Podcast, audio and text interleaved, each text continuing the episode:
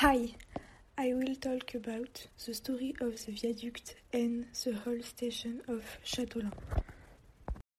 First of all, the viaduct has been built in 1906 by the engineer Eugène Sanson.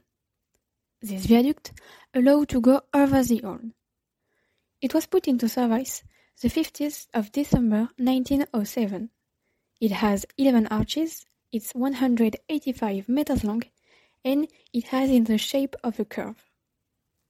Before the 30th of September 1967, it was a railway line, but now, as you can see, it is a roadway. From the top of this viaduct, you can admire a part of the city. Now, let's talk about the old station.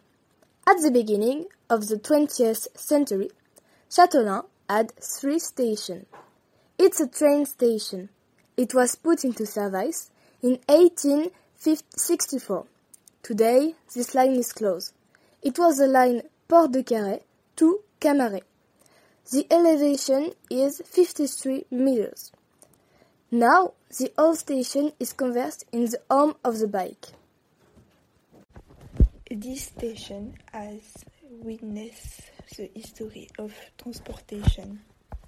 We let you enjoy the scenery. Goodbye.